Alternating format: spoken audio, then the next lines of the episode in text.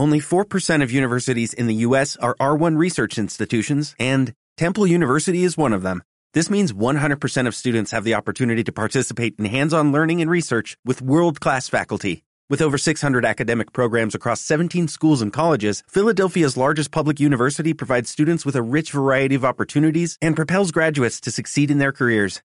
Temple University. Schedule a campus tour today at admissions.temple.edu/visit.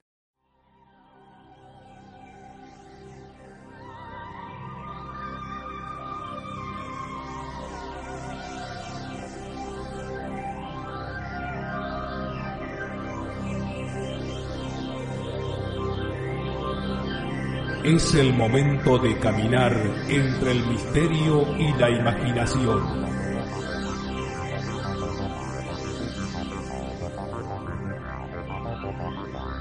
Es el momento de caminar al filo de la realidad. Conduce Gustavo Fernández.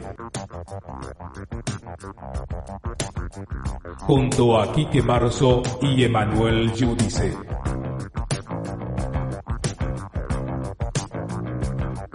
Explorando los límites del conocimiento.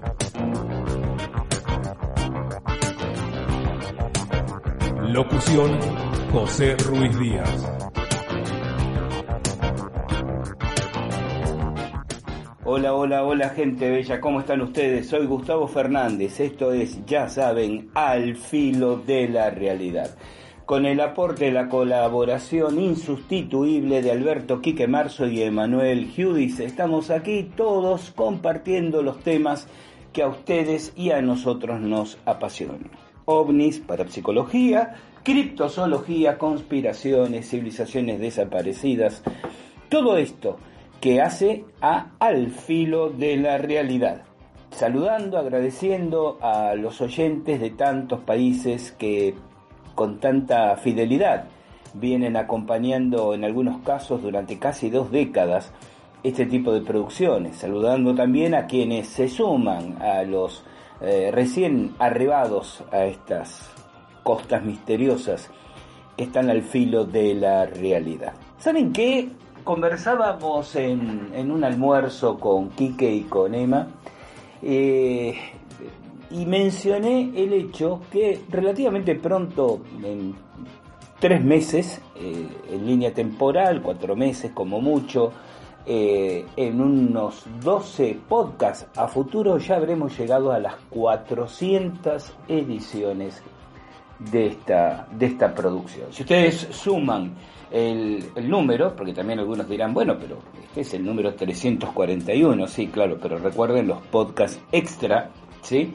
Eh, que también son producciones, una, una vez por mes, compartiendo con los fans, la gente amiga que a través del botón eh, de colaboración, del botón de ayuda, el botón azul en nuestro sitio en iVoox o a través de la pestaña correspondiente en nuestro portal al filo de la realidad.com eh, acceden a colaborar con algo menos de 2 euros mensuales para poder entre todos ayudarnos a solventar algún que otro de los tantos gastos que este tipo de iniciativas implican. Tanto en lo técnico, en lo documental, en lo logístico, como en la investigación de campo. Y que tímidamente, como apenas un atisbo de, de agradecimiento, tratamos de corresponder con ese podcast extra mensual al que ellos tienen acceso. Pero aquí están todos ustedes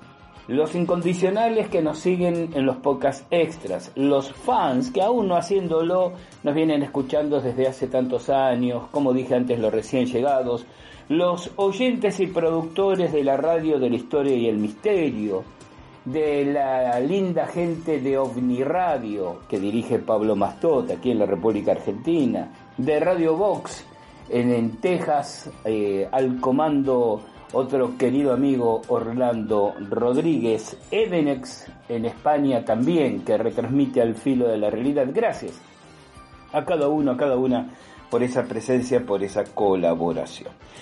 Y nos preparamos entonces para sumergirnos, no sin antes comentar, a veces me, me suele eh, señalar Quique, y debo admitir con razón, que no hago suficiente hincapié en el podcast de las actividades eh, que se acercan, tal vez dando equivocadamente por sentado que los seguidores de esta producción también son lectores de los posteos y contenidos de nuestras redes sociales.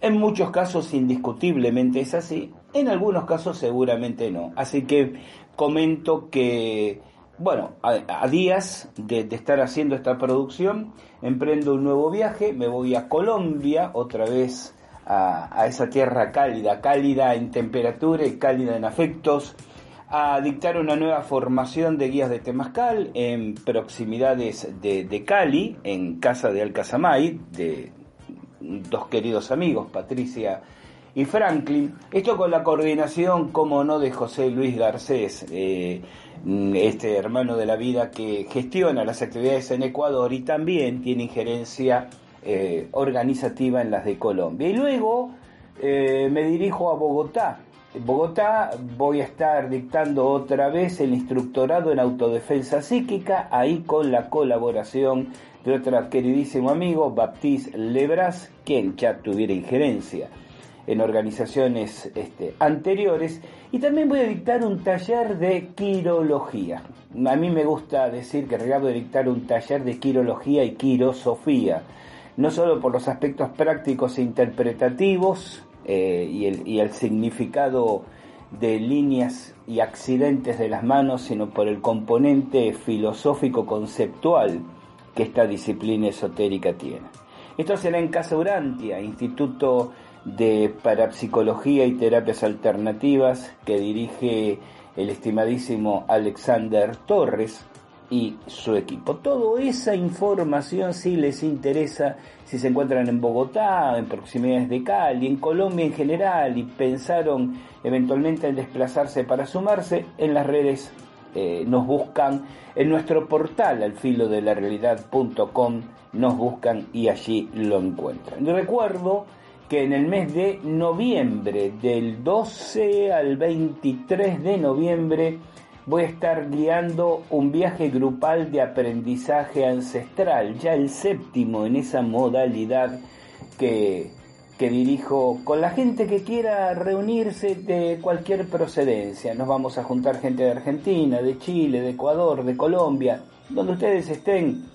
Coordinamos, se toman el avión y pasamos 14 excepcionales días de convivencia recorriendo sitios ceremoniales, sagrados y arqueológicos del Estado de México, de Ciudad de México mismo, del Estado de Morelos, Puebla, Hidalgo, Guerrero, Tlaxcala, eh, lugares como Teotihuacán, eh, los baños de Netzahualcoyot, eh, el mágico Tepoztlán, Tula, la segunda capital tolteca, la gigantesca pirámide de Cholula, sí, todos nombres que a los seguidores de estos podcasts les resultarán conocidos porque han sido mis investigaciones en el terreno, tema y contenido de estas producciones. Estaremos realizando ceremonias, senda del guerrero, temascales, en fin, también no los voy a aburrir. Por demás, eh, si les interesan, a veces algún oyente me dice, bueno, pero a, los oyentes y a la gente que facilitarle las cosas, toda esa información tendría que estar en el podcast. Y yo suelo decir, hace muchos, muchos años, un profe me enseñó que el maestro y el alumno, cuando ambos son dignos uno para otro, se encuentran en el justo medio del camino. ¿Se entiende la, la metáfora? Así que a buscar en las redes, en mi perfil personal, en Instagram, en Twitter, en el portal, toda la información accesoria que quieran. Bueno, vamos a entrar entonces en el tema propuesto. Vengo de, de unos meses donde por lo menos los contenidos que compartimos aquí tienen un, un fuerte sesgo, no todos ellos, pero sí un número significativo de afán exploratorio y revisionista histórico, ¿no? Hemos mm, referido esto eh, en relación a la cueva de los tallos, los varios podcasts que necesariamente, y no niego que quizás en el futuro regresemos cuando encontremos un nuevo giro o cuando hagamos nuevas entradas e incursiones a la misma. Y últimamente, saben ustedes, con algunas prospecciones y eh, revisitas curiosas que he estado haciendo en Tenerife, en la, gran isla de las Islas Canarias. El tema que nos ocupa hoy, Atlantes o americanos ancestrales, Heyerdahl tenía razón. Y yo estoy disfrutando mucho, eh, esto es personal, pero lo comparto, este mm, revival adolescente de mi entusiasmo por los trabajos de Thor Heyerdahl. Miren, en este momento estoy grabando, no, no voy a, a compartir contenidos, eh, con un libro en mi mesa de trabajo, casi, casi como ese viejo segmento revolviendo la biblioteca. ¿Recuerdan cuando de pronto comentábamos algunos libros en particular? Comienzo sugiriendo la lectura de este libro, que quizás sea un poco difícil de encontrar en edición de papel. Eh, obviamente pueden usar un, un PDF, pueden acceder a, leerlo en un formato de, de, ebook, pero ya sabemos, ¿no? El libro en papel, por lo menos a los que este, acunamos unas décadas de vida, tiene como otro, otro contexto. Y conseguí y lo tengo y acabo de empezar su lectura. Aku Aku, el secreto de la isla de Pascua de Thor Heyerdahl. Editorial Juventud eh, de Barcelona, la, la, cuarta edición, tengo en mis manos, de diciembre de 1959, creo, creo, creo, creo. Eh, hubo muchas ediciones muy seguidas. Junio de 1959. La primera edición fue de diciembre del 58, la segunda de enero del 59, febrero del 59, junio del 59, la cuarta edición que tengo en mis manos. Abundantemente ilustradas con fotografías y diagramas, eh, casi 370 páginas y que mm, revela este libro, bueno, las investigaciones precisamente de Thor Heyerdahl en Isla de Pascua. Eh, desde que estuve en Rapanui, como me gusta llamarle, honrando a su nombre, no solo a su nombre ancestral, al nombre que los propios Rapanui, mal llamados pascuenses, le dan a su isla, ¿no? Esto de Isla de Pascua es una es un giro europeizante de la denominación. Eh, desde que estuve realizando mis propias recorridas por el lugar, me prometí, sabía de la existencia de este libro, me prometí buscarlo en, en algún momento y recién ahora en papel, ¿no? Y si es posible en edición antigua. Eh, y usted dice, ¿por qué no una edición moderna? Claro, sí, el contenido es sí mismo, si confiamos que no ha sido ni resumido ni adulterado. Pero uno es un bibliófilo contumaz, ¿no? Eh, siempre digo que tengo como una relación fetichista con los libros de, de papel. Y bueno, ahí estamos, conseguido finalmente que se hubo. Voy a tomarme mi tiempo para leerlo y cruzar mis propios apuntes, lo que yo he compartido en artículos, en podcast, con lo que Heyer da la puerta. Pero decía, disfrutaba mucho este revival adolescente porque ya he comentado en el podcast o en un par de podcasts anteriores eh, que de alguna manera aquel libro eh, icónico con Tiki, ¿no? La, la, la, historia de la expedición en balsa desde Perú hasta, hasta la Polinesia, disparó mi pasión por el mundo de los viajes, el mundo del misterio, el mundo de la investigación, sumado a algunas otras lecturas que uno ha tenido a esa edad. Estamos hablando de los 15 años, y ahí estaban Eric von Däniken con Recuerdos del Futuro, El Oro de los Dioses, el libro Los Platos Voladores y sus Tripulantes del coronel eh, Eduardo Tucci y Alberto Giordano, un libro de autores, libro y autores argentinos, eh, pero que fue el primer libro orgánico que leí sobre ovnis y que, como alguna vez comenté, me, atrapó completamente. Aún tengo el recuerdo vívido de una noche completa de sábado a domingo cuando el libro llegó a mis manos. Yo tenía en ese momento, ¿qué? 13 años de edad. Y, no lo pude dejar de leer hasta el amanecer que lo terminé completamente. Bueno, y Heyerdahl jugó también ese papel, lo conté en su oportunidad cuando hablaba del museo que él impulsó ahí en Weimar, ¿no? en Tenerife, y aquí tenemos entonces este librito Aku Aku, que aún no he cometido su lectura, pero sabiendo de su contenido, de su significado, eh, de los esfuerzos que hizo Heyerdahl por tratar de descubrir cómo tallaron los Moais y entonces con un grupo de, locales buscar eh, construir uno y ver de, desplazarlo según las distintas teorías y después haber sido, y esto está reflejado en este libro, el primero que observó que los Moai no terminaban a ras del suelo, sino que continuaban y entonces excavarlo profundamente y descubrían que en algunos casos eran cuerpos no enteros que llegaban hasta la cintura, pero donde la parte enterrada eh, era eh, más extensa, más larga que la cabeza propiamente dicho, que sobresalía del suelo. El misterio que eso significa, porque por un lado complica toda especulación sobre tallado y traslado, estamos hablando si en un caso hablamos de Moai, saben lo que son los Moai, claro, ¿no? Las, famosas cabezas de la isla de Pascua. De un Moai de 6 metros de altura, con su cuerpo completo tenía mínimamente 12 metros. Y, duplicar su tamaño implica duplicar su peso y multiplicar, no ya duplicar las dificultades de tallado, este, traslado y demás. Y no hablemos ya de su significado del significado de la estatua, del significado del por qué enterrarlas hasta la cabeza, ¿no? En fin, un libro recomendado en esta Revolviendo la Biblioteca un tanto ersatz que inaugura al filo de la realidad del día de hoy. Y como saben ustedes, Heyerdahl tuvo mucho que ver con el estudio y la polémica sobre qué pasó en las Islas Canarias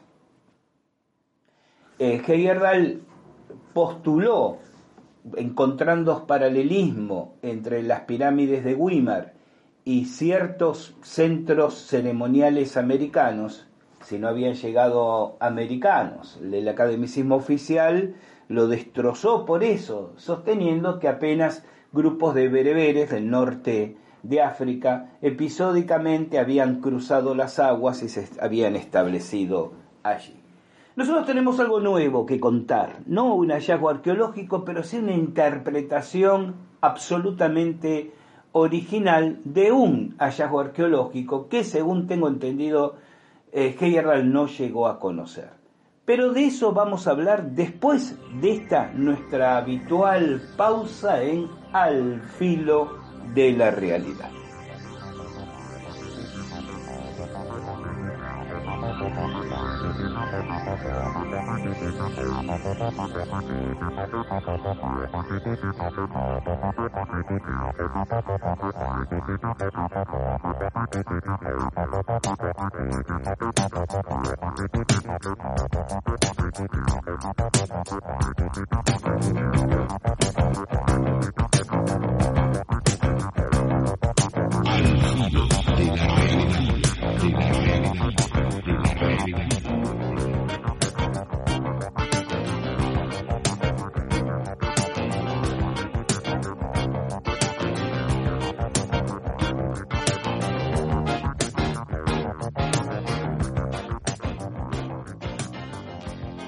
Hola, ¿cómo estás? Tal vez hace poco tiempo que estás escuchando Al filo de la realidad. Si es así, te comento que somos un grupo muy pequeño de personas que hacemos esta y otras actividades vinculadas con la difusión de los temas que a vos y a nosotros nos interesan, ovnis, civilizaciones desaparecidas, criptozoología, conspiraciones, fenómenos parapsicológicos. Hacemos esta difusión como una manera de poner en el escenario de los interesados el resultado de las investigaciones que realizamos. Pero no te estoy comentando nada nuevo, nada que no hayas escuchado ya en el filo de la realidad. Lo que sí te comento es que estas actividades las realizamos absolutamente financiadas con nuestros propios bolsillos. Y si sos uno de los incondicionales, de aquellos que nos vienen escuchando desde hace años, No hay nada nuevo que tenga para decirte porque ya nos conoces. Entonces, a unos y a otros, estoy aquí para pedirles que nos den una mano, para que nos acerquen su colaboración libre, voluntaria. Vas a encontrar por ahí un botón, una tecla de color azul que dice apoyar. Eso nos permitirá contar con una muy, muy pequeña contribución de tu parte, poco más de un euro mensual que sumado en el conjunto de quienes quieran acompañarnos nos va a permitir acelerar investigaciones, pagar determinados análisis técnicos, poder cubrir gastos de viajes que igual seguirán saliendo de nuestros bolsillos, pero desde ese momento de una manera un poco más aliviada. Si a vos te interesa, si a vos te importa el esfuerzo que hacemos, si de alguna manera te suma algo lo que te devolvemos a través de este espacio, apoyarnos. Y vas a tener acceso a un podcast extra mensual como una manera de corresponder, de expresar nuestra gratitud. Gracias por estar ahí.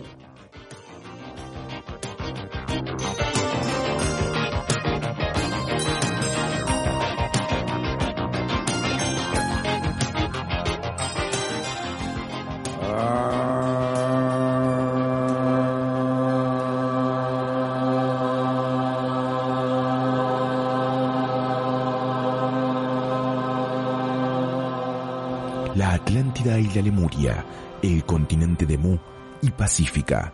¿Existieron estos continentes y civilizaciones? Acompáñanos a conocer los misterios de civilizaciones desaparecidas en Al filo de la realidad.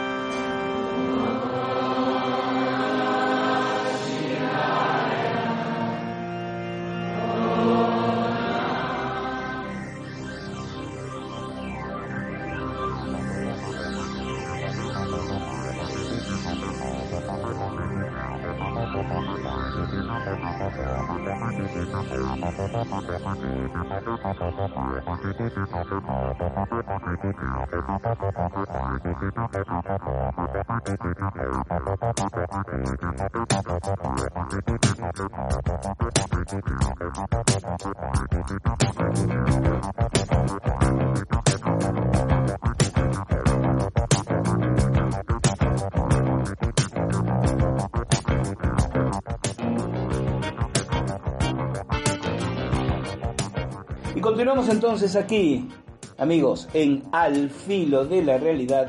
Ahora sí, para sumergirnos en el tema de hoy, Atlantes o americanos ancestrales. Heyerdahl tenía razón. Como comenté en el bloque anterior, ya en un reciente podcast, describí no solamente mi entusiasmo adolescente por la vida y obra del explorador, antropólogo y aventurero Thor Heyerdahl, sino también sobre el aporte que él mismo hizo al conocimiento de las rutas intercontinentales en un pasado remoto, donde polinésicos, americanos europeos habrían tenido contacto no admitido por la historia oficial.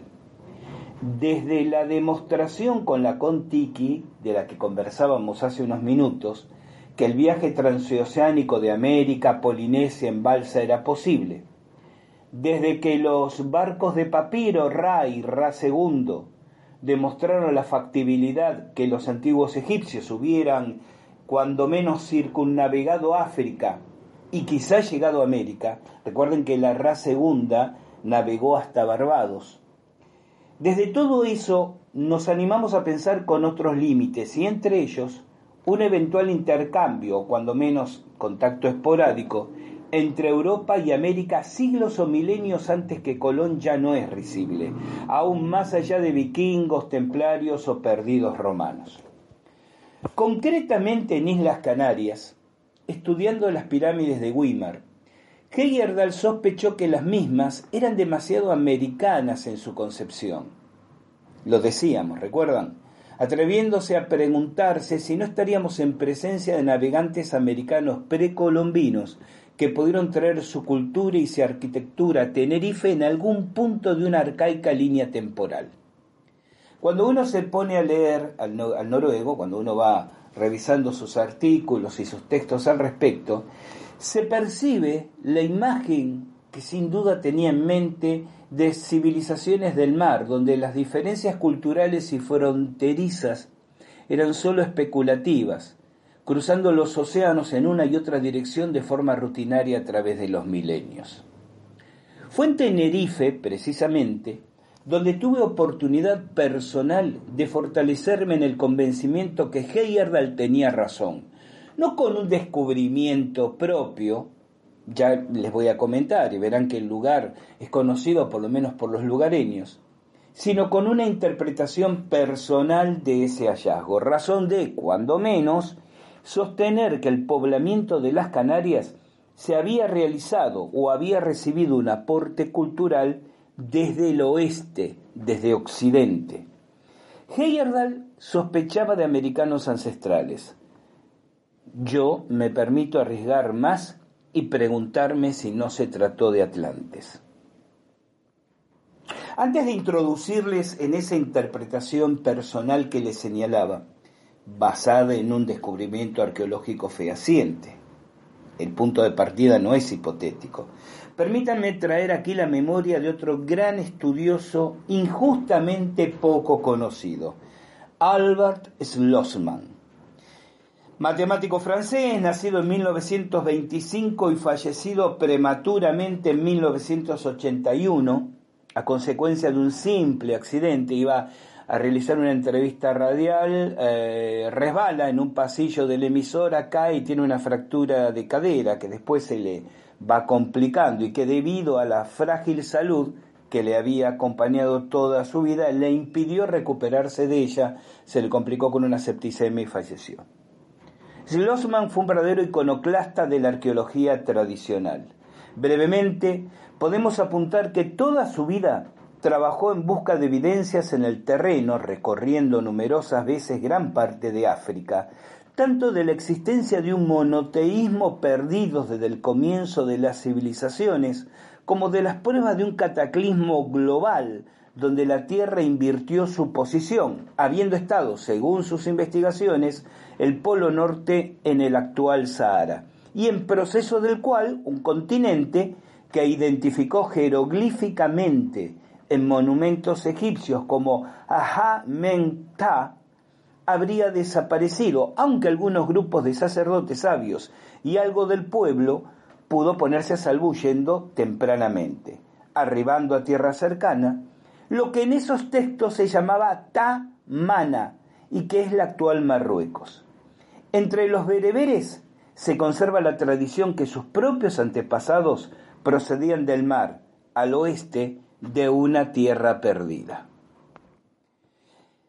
Me he referido muchas veces en el filo de la realidad a, los sabios injustamente ignorados, olvidados, descalificados, soslayados, eh, que han sembrado, creo que la historia de la humanidad, de oportunidades únicas desde el punto de vista del conocimiento, ¿no? de la crecencia de la sabiduría, nunca debidamente exploradas ni explotadas. Cuando uno habla de genios que han sido, no se sabe si por la estulticia y la imbecilidad propia de las instituciones académicas o eclesiásticas a través de la historia o como parte de un plan, de un programa, de una manipulación de oscuros poderes en las sombras, pero sistemáticamente soslayados. Generalmente, ya esto es un tema instalado, se recurre a este, individuos de la talla de un Nicolás Tesla, por ejemplo. Pero yo he señalado otros personajes que quizás son desconocidos para el gran público y esa es precisamente una de las características cuando hablamos de un sabio injustamente olvidado. Y en algún lugar, eh, Jacobo Grimberg, el, el mexicano estudioso y diseñador de una teoría sinergética que hubiera permitido de continuar desarrollándose, tal vez lograr desarrollar un sistema de telepatía eh, experimentalmente eh, no solo comprobable, porque creo que la telepatía empíricamente está comprobada, ¿no? sino eh, instrumentable y desaparecido en misteriosas circunstancias. Y este Albert Schlossman, eh, bueno, serían dos de estos personajes que, que ameritarían profundizarse de una manera significativa. Pero no abundaré aquí, cuando menos aquí, en las controvertidas tesis de Schlossman ¿no? y, en otros detalles de su vida, que ameritan estudiarse y que sin duda regresaré sobre ello en el futuro. Permítanme señalar que si nos permitimos cambiar nuestro paradigma mental a la luz de la leyenda bereber que les comentaba anteriormente, ¿no? Es decir, esta idea de que sus antepasados llegan desde Occidente por mar, y si lo ponemos al lado de la teoría académica de que las Canarias fueron pobladas en algún momento impreciso, entre 3.000 y 5.000 años atrás, por bereberes que por mar llegan a las Canarias, si pensamos en la transmisión oral bereber, entonces la versión oficial de la arqueología sobre el poblamiento de Canarias, sin dejar de tener cierto valor, adquiere otra dimensión. Como ya he comentado, lo he volcado en artículos, el academicismo sostiene que la población original de cuando menos Tenerife, porque ya comenté que las distintas islas presentan tipos humanos diferentes, un tema que a mí me sorprendió muchísimo, porque no es, y alguien dirá, bueno, pero es irrelevante, no, es importantísimo, piensen ustedes, no es lo mismo que porque así las Canarias están muy próximas entre sí, ¿no? Entonces, no es lo mismo que una migración episódica y circunstancial del norte de África haya poblado las islas que distintas migraciones en distintos momentos históricos, de distintas procedencias geográficas, más al norte, más al sur, hayan elegido instalarse en la isla.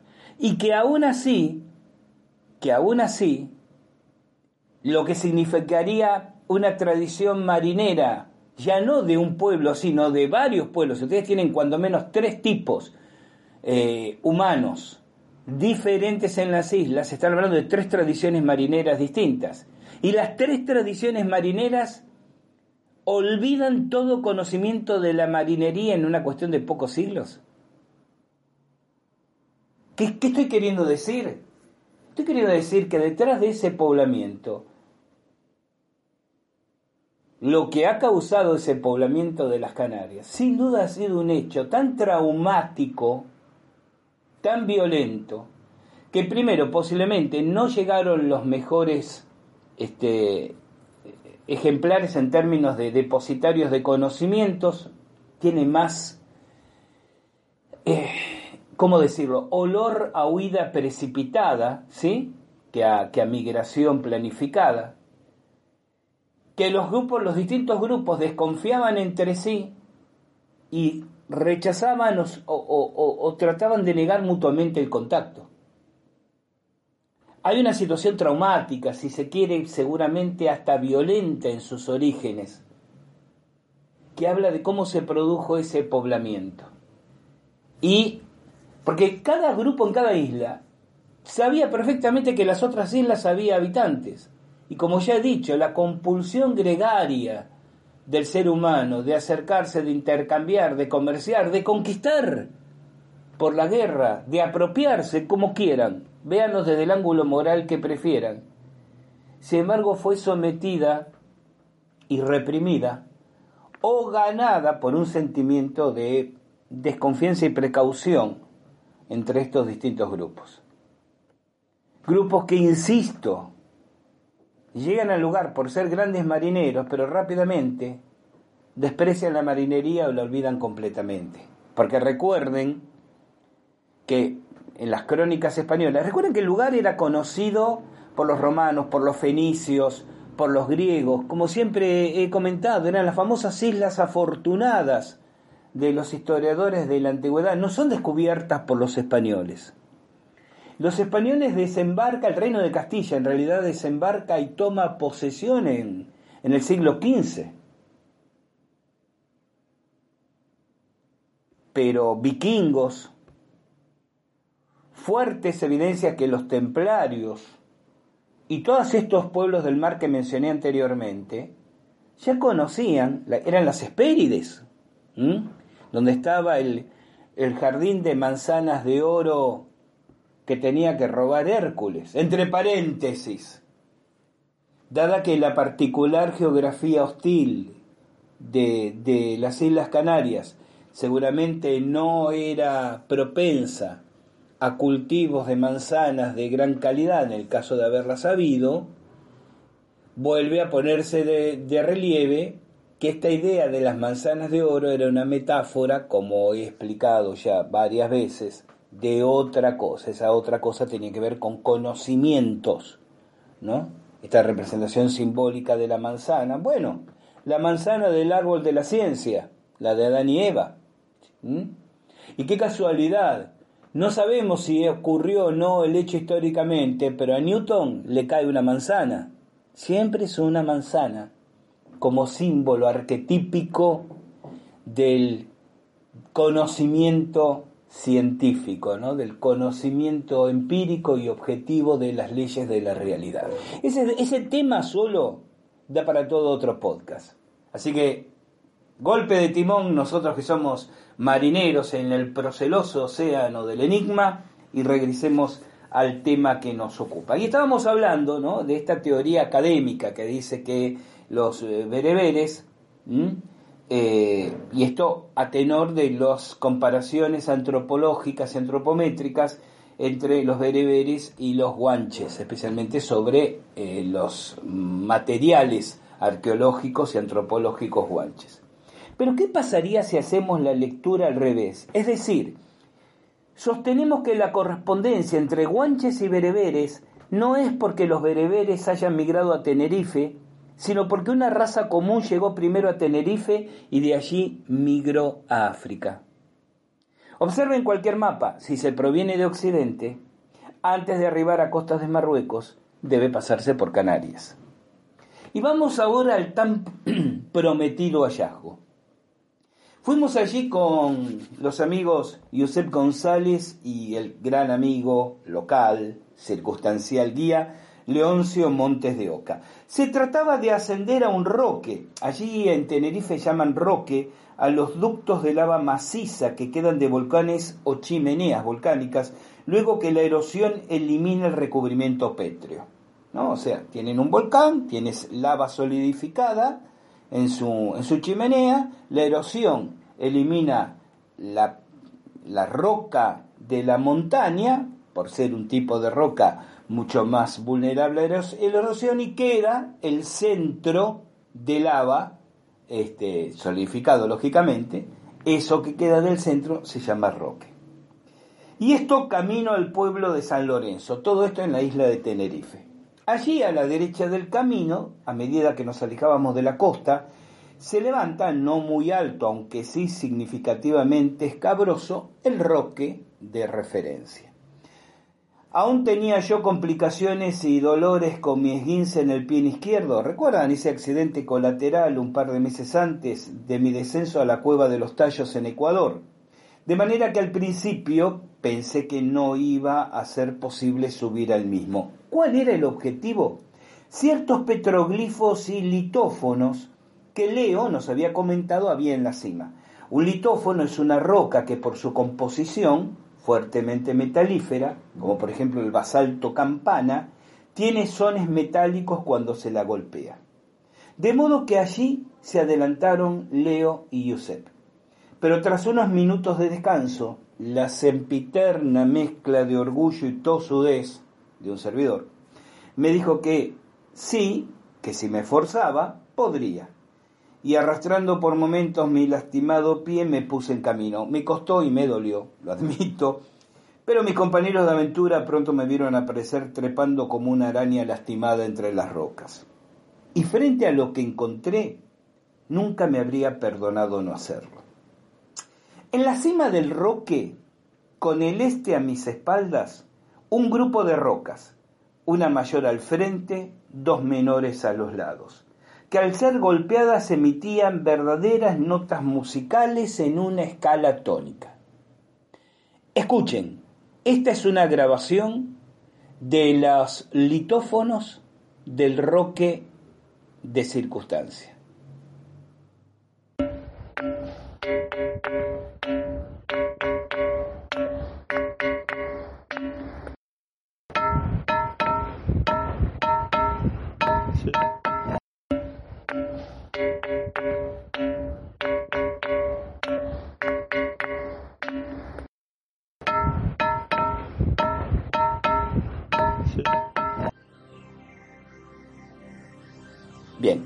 Así es como sonaban esas piedras cuando las golpeábamos con una piedra cualquiera.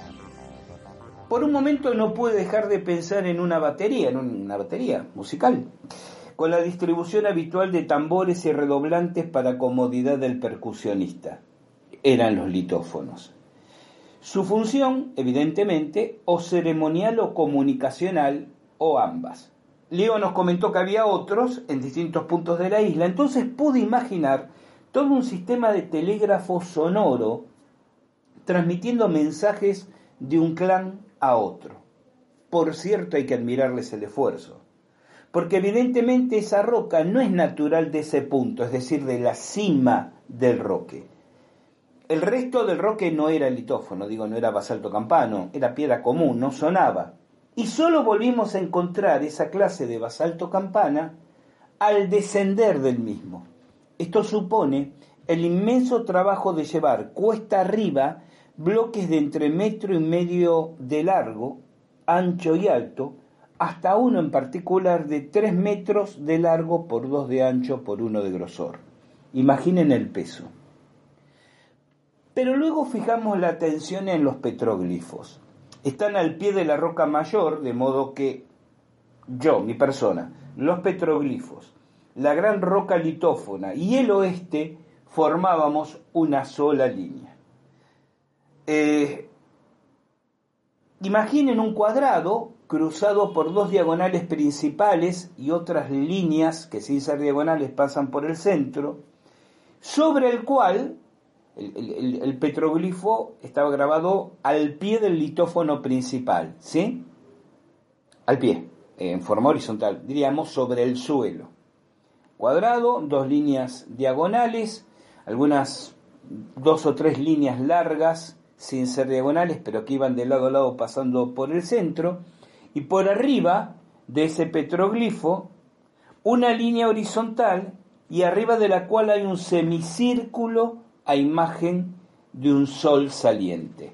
Analicemos. En general, en todos los horizontes culturales, aún más en América, lo he encontrado, por ejemplo, entre los arawaks de Colombia, para citar un ejemplo que viene a mi memoria, un cuadrado con dos diagonales cruzándolo, o más líneas rectas que pasan siempre por el centro, tiene unívocamente una sola interpretación. Mi casa, la casa del jefe, el lugar donde vivo, el lugar de donde provengo. Esa es la interpretación en los horizontes culturales, predominantemente americanos, del cuadrado con dos diagonales. Ahora bien, dijimos que sobre él había una imagen de un sol naciente o poniente, Siempre asociamos la idea de la línea horizontal como en el semicírculo por arriba como la imagen del sol naciente, pero también representa la imagen del sol poniente. ¿Y qué es esta la interpretación? Lo constata la ubicación cardinal de quien está de pie mirando el conjunto. Nuevamente, si yo miraba los petroglifos a mis pies y sobre mi casa, siempre jeroglíficos que estaban en el suelo, observo el sol poniente, recuerden que tenía el este u oriente a mis espaldas, y continúo elevando la vista, mi vista pasará por el gran litófono, miraré hacia el horizonte, en el mar, el exacto punto donde con mucha aproximación se oculta el sol todos los días. Creo que la interpretación está muy clara. En ese lugar, sacerdotes, haciendo sonar las rocas litófonas, honraban a su lugar de procedencia. Allí, al oeste, hacia el lugar, los imagino, en el momento en que el astro rey se sumergía en el horizonte. Porque comprendan que es muy coincidente, primero la, como dije, la orientación cardinal. No estoy mirando hacia el sur, el norte, el noroeste, el sur, sudeste. Si estoy de pie, con el litófono frente a mí, en la cima del roque, con el gran litófono frente a mí, y en el suelo, pero frente a mí los petroglifos, cardinalmente en ese lugar oriente, el este, queda a mis espaldas, por lo tanto el oeste queda directamente frente a mí. Y de hecho, yo miraba, lo hacíamos, y lo puede hacer cualquiera que se llegue al lugar, los petroglifos a los pies, elevábamos la vista y quedábamos mirando directamente hacia el punto, casi con aproximación, no con exactitud astronómica, pero casi con mucha aproximación, donde el sol se sumergía en el horizonte. Y el petroglifo a los pies los está diciendo, mi casa, el lugar de donde provengo, el lugar donde vivo, la casa del jefe, cuadrado con diagonales, sol poniente frente a mí. De manera que al golpear el litófono estoy mirando hacia mi hogar, hacia el hogar de mis ancestros, hacia el punto de dispersión de donde vienen. Ahora, el gran punto. América, como sospechaba Thor Heyerdahl, quien por lo que sé no conoció este punto específico que describo aquí. No encuentro ninguna referencia a que Heyerdahl quizás lo supo de mentas, pero que haya estado subido a ese roque, haya visto esos petroglifos y haya observado esa orientación. Y me llama mucho la atención que buscando información descubro que lugareños inquietos y, curiosos como el querido Leoncio conocían el roque, litófonos y petroglifos, pero no habían hecho esta asociación interpretativa que estoy planteando aquí. Y entonces queda la pregunta con la que nos despedimos. América, como sospechaba Thor Heyerdahl, o Atlántida. Es un tema en el cual seguiremos profundizando. Porque ahora llegó el momento de despedirnos. Gracias por habernos acompañado hasta aquí. El reencuentro fraternal será cuando la presentación les recuerde que llegó el momento de caminar al filo de la realidad. Soy Gustavo Fernández, los voy a estar esperando. Cuídense mucho, no anden en cosas raras y como siempre recuerden, de la puerta de calle hacia afuera hay una vida que está esperando y merece la pena ser vivida. Chao, hasta nuestro próximo encuentro.